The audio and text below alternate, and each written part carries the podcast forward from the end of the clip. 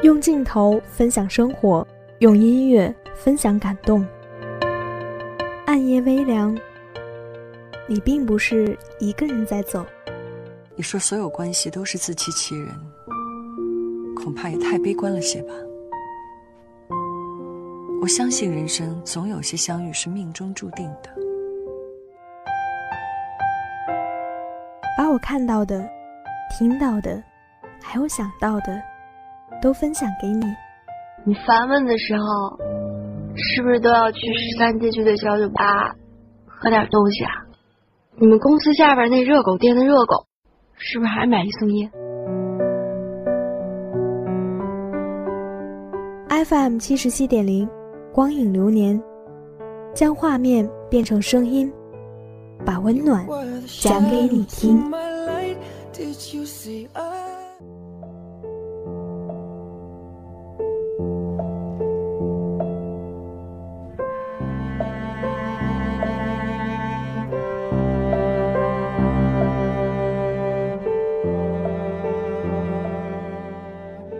FM 七十七点零。光影流年带你走进文字电影的世界，又到了周五的傍晚，光影流年又和大家见面啦！我是你们的老朋友志昂。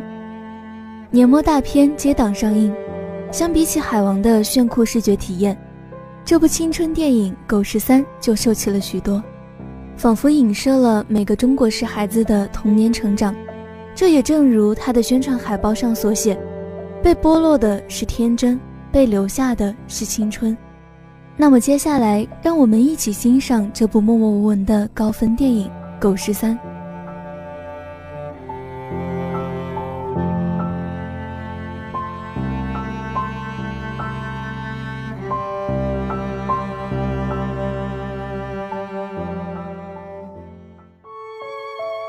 在罗马，有一天的假日。They gave me something last night to make me sleep. 在乱世，遇见一辈子的爱人。When you came into second grade with that stuck-up nurse, you looked like a lost princess. What made you give me that one? 和我一起听左耳，听不到的诚恳。医学专家说，左耳靠近心脏，甜言蜜语要说给左耳听。如果有个人对我的左耳说甜言蜜语，即使听不到也没关系。我一直在等待那个人，我一直在等那个人，等我向你第一百零一次求婚。在这里，电影开启属于你的百分百全新人生。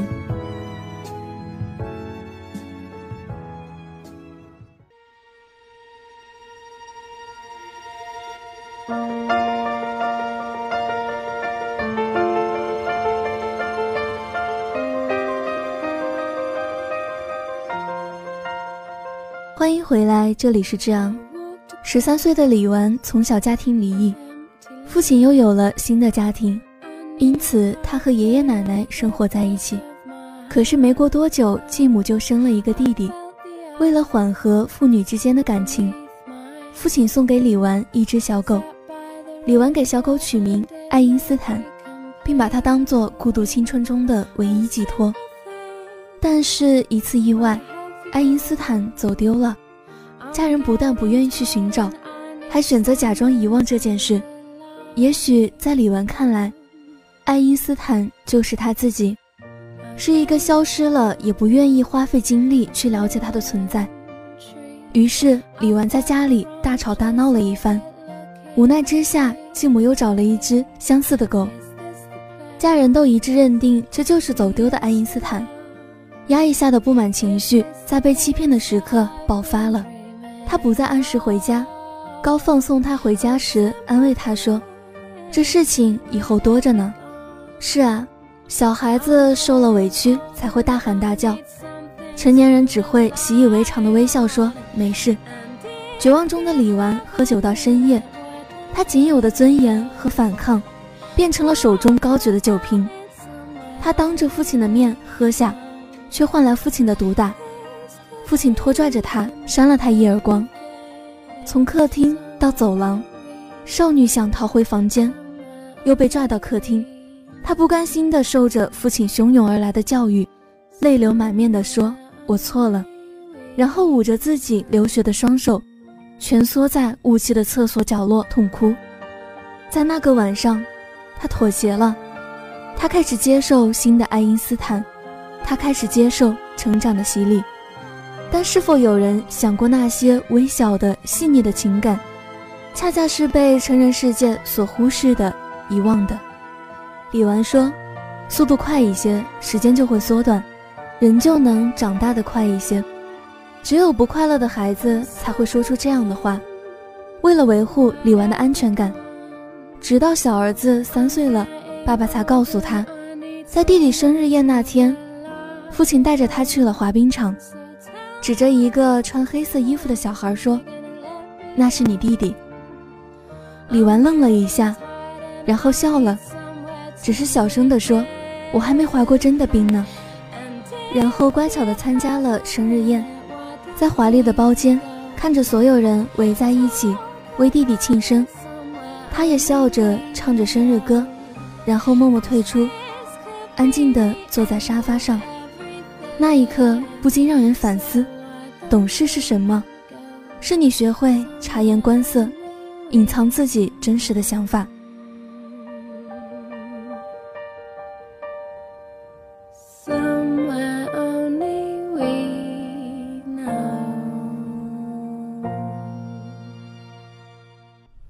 你知道，人总是这样的。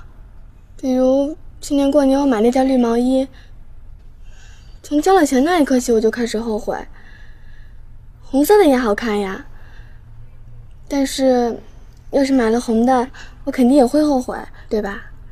嗯，就像人在夏天很难记起冬天有多冷，到了冬天又忘了夏天有多热。你看，如果存在平行宇宙，这样的问题就好解决了。所以呢？如果选了物理小组，也会想回去改的。还有物理老头也不喜欢我，而且天文组好像没有我们班同学。没有选物理小组，也可以参加物理竞赛嘛。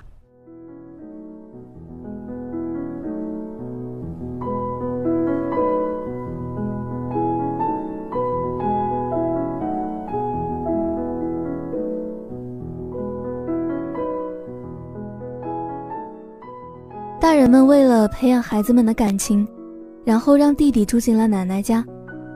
但不懂事的他用晾衣架打狗，小狗失去安全感的低吼。但李纨轻轻安抚，再一句“爱因斯坦，别怕别怕”，他终于认同了新的爱因斯坦，因为他仿佛再次看见孤独无助的自己。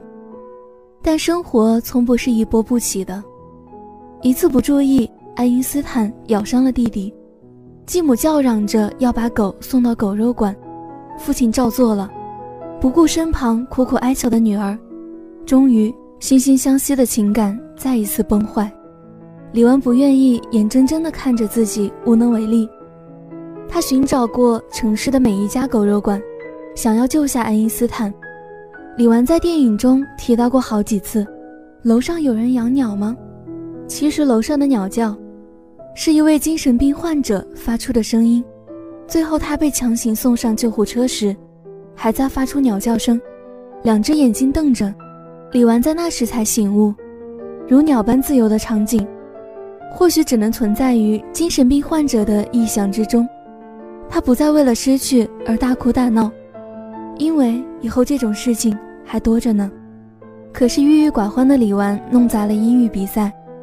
但优异的物理成绩让他获得保送名额，父亲大办酒席，正是举杯庆祝的时候。舅舅夹着一块肉说：“这是这家店的招牌菜——红烧狗肉，专门为你点的。”只是迟疑了一会儿，李纨默默吃了那块肉，并向舅舅道谢。这就是残酷的成长，正如导演所说的那样，没有人注意到我们在什么时候忽然长大。一切就好像自然的发生了，但那一天的到来其实很残酷。我想让大家回头看看这一天。电影的最后，李纨在街头看到一只熟悉的狗，却不敢叫出那个名字，只是走到巷子里，哭着说：“我好怕它认出我，我好怕它就是爱因斯坦。”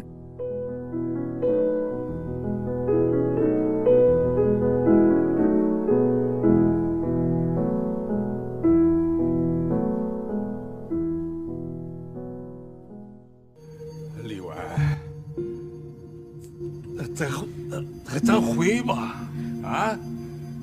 夜晚天凉了，啊！爱死他！爱死他！女子，爱死他！哎，你把衣服穿上，冻感冒了咋办嘛？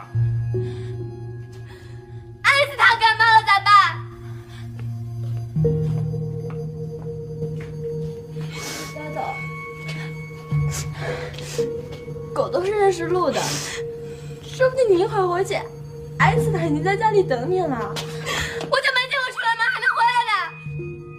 爱因斯坦，你这个死妮子，你咋这么不懂事儿嘛？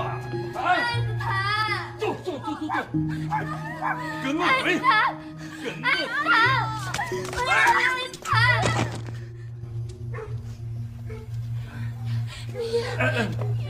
哎，没事，没事。走，走，再回，再回。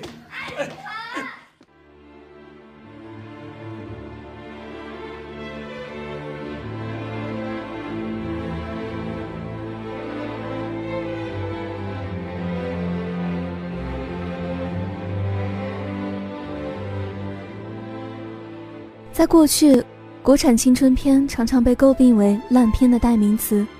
但是，作为一部非典型的国产青春题材片，《狗十三》则不然。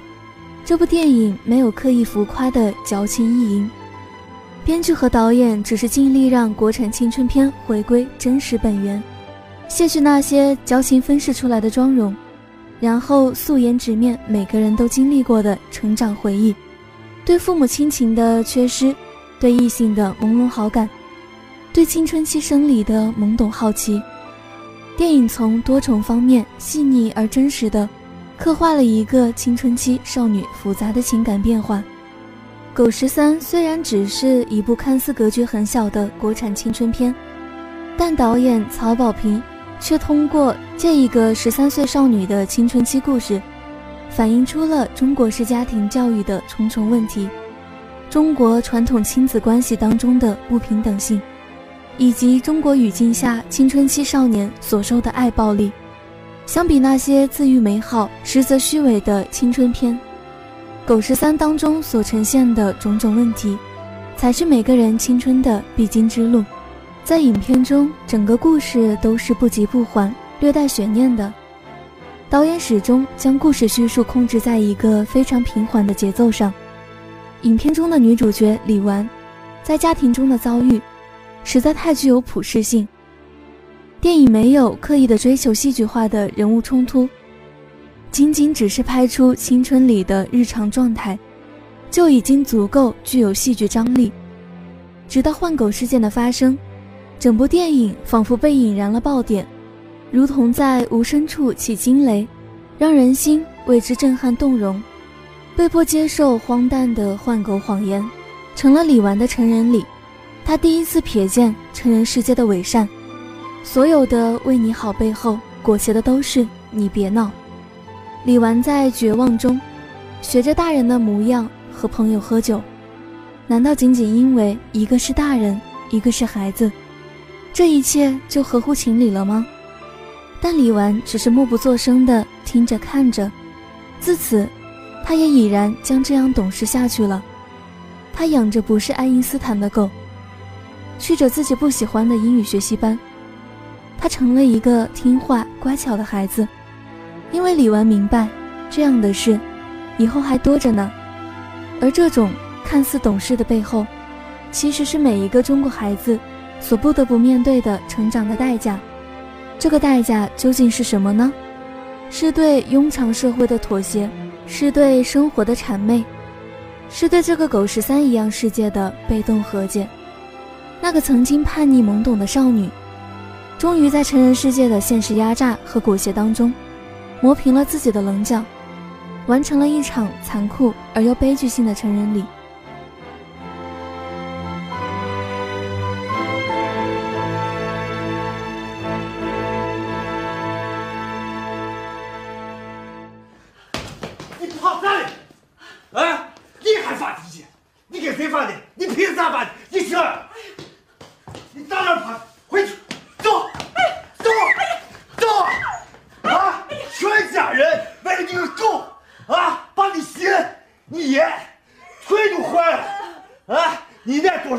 出过门，差点家都回不来了。对对了，我还想你，慢慢给娃生。生啥呢？我今天就要收拾他。你说，啊？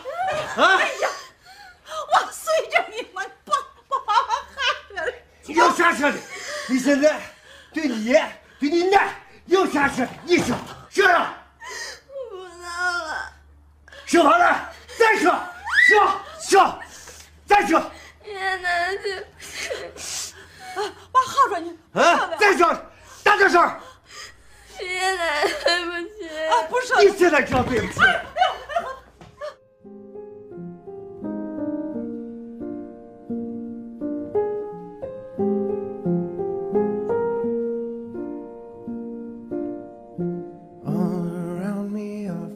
大人总是用着最简单的对错来评价孩子，却从来不在乎用什么手段、暴力、谎言和专制，俨然是很多中国式家庭关系的通病。那样的成长是扭曲的。其实我们大都有一段不被理解、不被善待的青春，那些我们珍视的，那些属于我们的深刻，被大人们粗暴地贴上幼稚可笑的标签。那些最亲近的人。常常用最伤人的方式抽打着我们前进，他们抚摸着我们因为伤口结成的疤，说这就是成长的代价。影片的动人之处，李纨忍着所有的不甘心和挫败感吃下了狗肉，但是回去的路上，车里只有他和他爸爸两个人时，伪善的外表被推下，他开始明白父亲也有他生活的不易之处。他的成长也需要在不情愿时强颜欢笑。每个父亲都是第一次当父亲，也许他做的不够好，但他一定曾经真心实意的为你奉献过。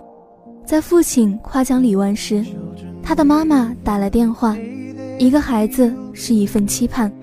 父亲说：“谢谢你，谢谢你给我生了一个这么优秀的女儿。”然后父亲用手捂着李纨的眼睛，泣不成声。李纨一次又一次地拨开父亲的手，他也哭了。这场被推着长大的青春，终究留下了每个人的泪水。好了，那今天的光影流年到这里就要跟大家说再见了。是的，同样的，这一学期的时间也很快就过去了，希望大家的学习都收获满满。同样，那这样在这里也提前祝大家元旦快乐。我们下学期再会。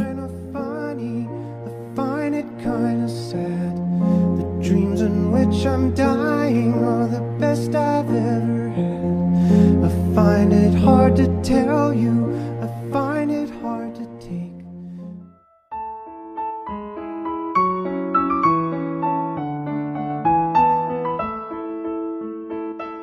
在香港影坛可以代表中国电影水准的名单上一定有成龙和周星驰的名字一位是功夫片里最会搞笑的大哥。一位是喜剧片里最懂功夫的星爷，两人各有擅长的领域，多年来不断创造着华语影坛，甚至是世界影坛的奇迹。影迷对他们的电影始终有难解的情节，几乎都是出一部看一部。那就在二零一九年大年初一。这两位即将相逢在热闹的电影春节贺岁档，成龙的《神探蒲松龄》，周星驰的新喜剧之王，大家记得去看哟。